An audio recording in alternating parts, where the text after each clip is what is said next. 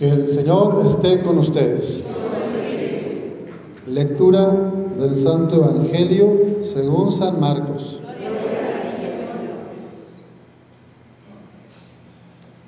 En aquel tiempo enseñaba Jesús a la multitud y le decía, cuidado con los escribas, les encanta pasearse con amplios ropajes y recibir reverencias en las calles buscan los asientos de honor en las sinagogas y los primeros puestos en los banquetes.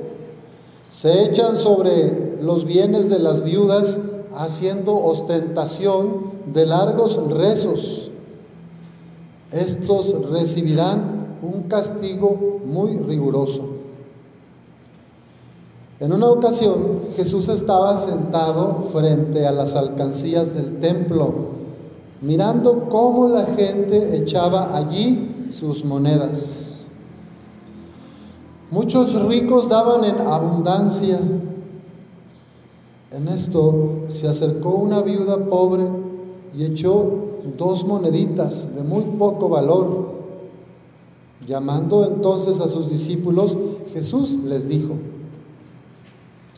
yo les aseguro que esa pobre viuda ha echado en la alcancía más que todos, porque los demás han echado de lo que les sobraba, pero esta en su pobreza ha echado todo lo que tenía para vivir. Palabra del Señor.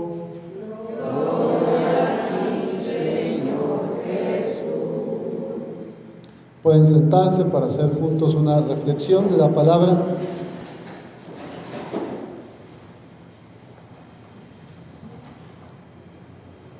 ¿A quién de aquí le gusta tener muchos amigos? A ver, levante la mano a quién le gusta tener muchos amigos. ¿A quién le gusta que cuando vaya en la calle lo saluden? Hola, licenciado, ¿A quién le gusta que se llegue a una fiesta, a un salón, a un jardín, a un, evento? ¿A quién le gusta que le digan, pásele por acá, aquí está su mesa, su silla para usted, aquí cerca de los invitados de honor? ¿A quién le gusta eso? ¿A quién le gusta que lo feliciten cuando hizo algo bien? Que le den gracias por un servicio. Bueno, somos parecidos, más o menos todos nos gusta que nos den las gracias, que nos den reconocimiento, que nos pongan en un lugar bonito ahí en la fiesta, que se vea que estoy cerca del licenciado, del, doctor, que, que soy amigo del ingeniero, que soy eh, pariente o íntimo del diputado, del senador, ¿verdad? ¿Nos gusta, sí o no? Bueno.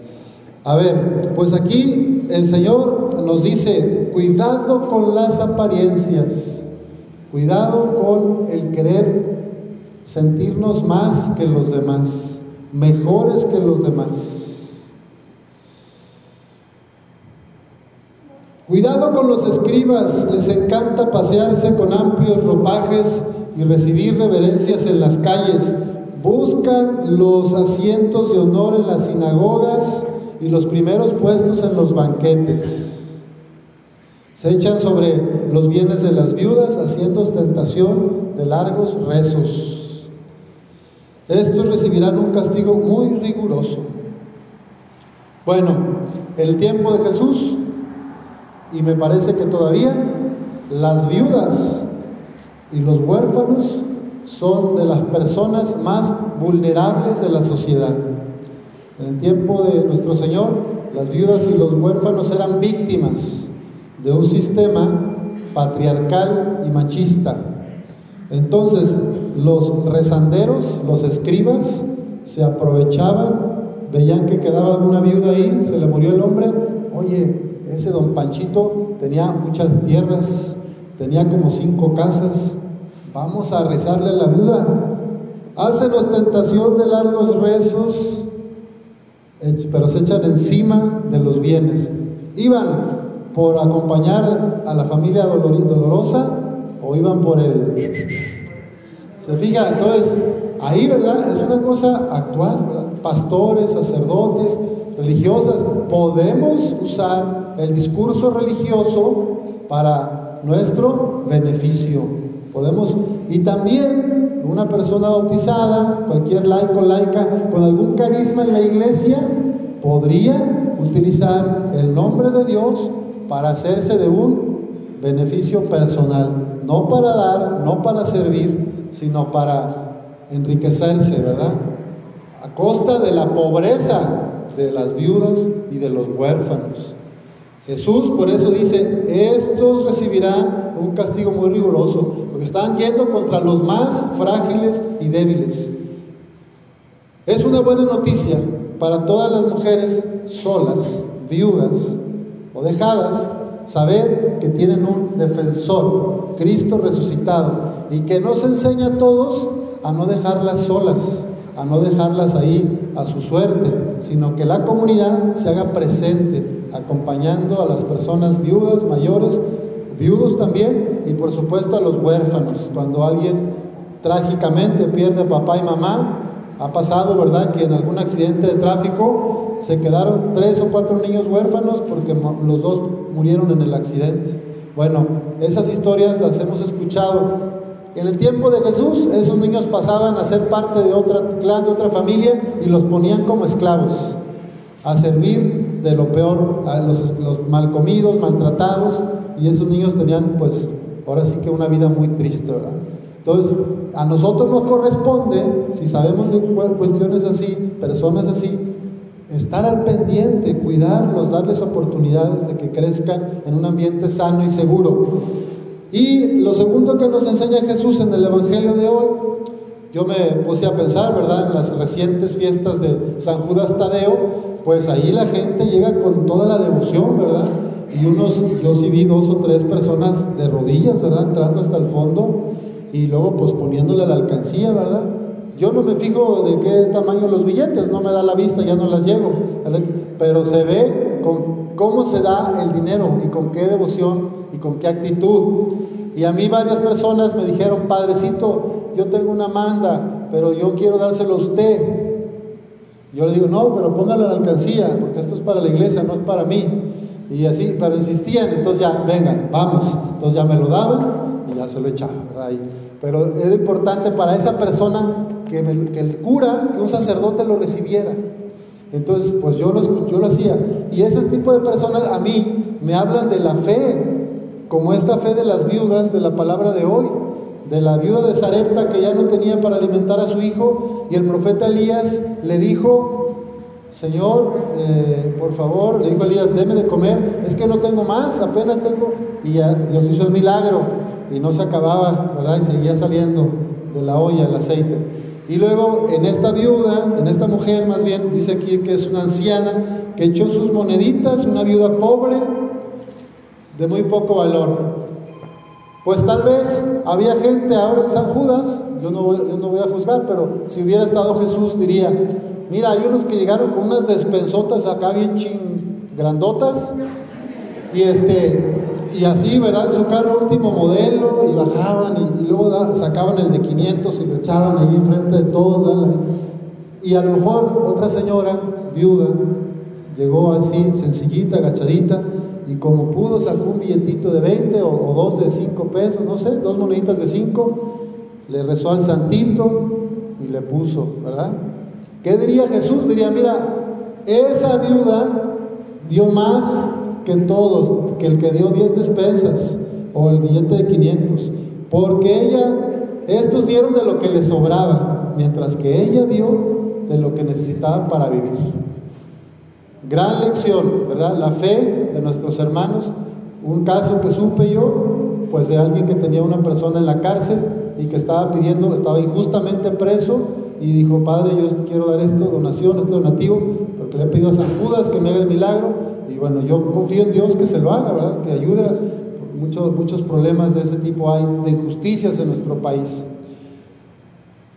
Pues muy bien, pidámosle al Señor hoy que así como la viuda, tú y yo podamos dar no de lo que nos sobra, no del tiempo que me sobra o de los bienes que me sobran, sino darme yo, darme mi persona.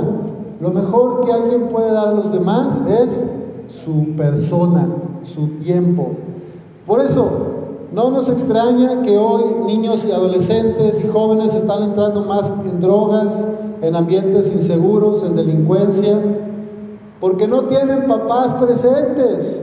No hay nadie que les muestre afecto, cariño, ternura. Pues lo van a buscar afuera, a ver dónde me dan ese cariño que no me dan en casa. En lo más que le puedes dar a, una persona es tu tiempo, tu amor, tu escucha. Es lo que podemos hacer todos. Pero si nos vamos abandonando unos a otros, como hay tantas personas abandonadas, pues se mueren, ¿verdad? De tristeza o se empiezan a juntar con malas compañías o se deprimen, etc. Vamos a pedirle al Señor que nos ayude a darnos con amor y paciencia, en humildad, como esta viuda, no con ostentaciones, no presumiendo para que me aplaudan que soy buena, que doy caridad o que soy bueno y doy limosna, sino sencillamente, espontáneamente. Les quiero compartir para terminar una poesía, un poema de un jesuita que se llama Luis Espinal, que a mí me gusta mucho y por eso lo comparto. Tiene mucho que ver con la palabra que escuchamos hoy. Jesucristo ha dicho, quien quiera economizar su vida, la perderá. Y quien la gaste por mí, la recobrará en la vida eterna. Pero a nosotros nos da miedo gastar la vida, entregarla sin reservas, un terrible instinto de conservación nos lleva hacia el egoísmo y nos atenaza cuando queremos jugarnos la vida. Tenemos seguros por todas partes para evitar los riesgos.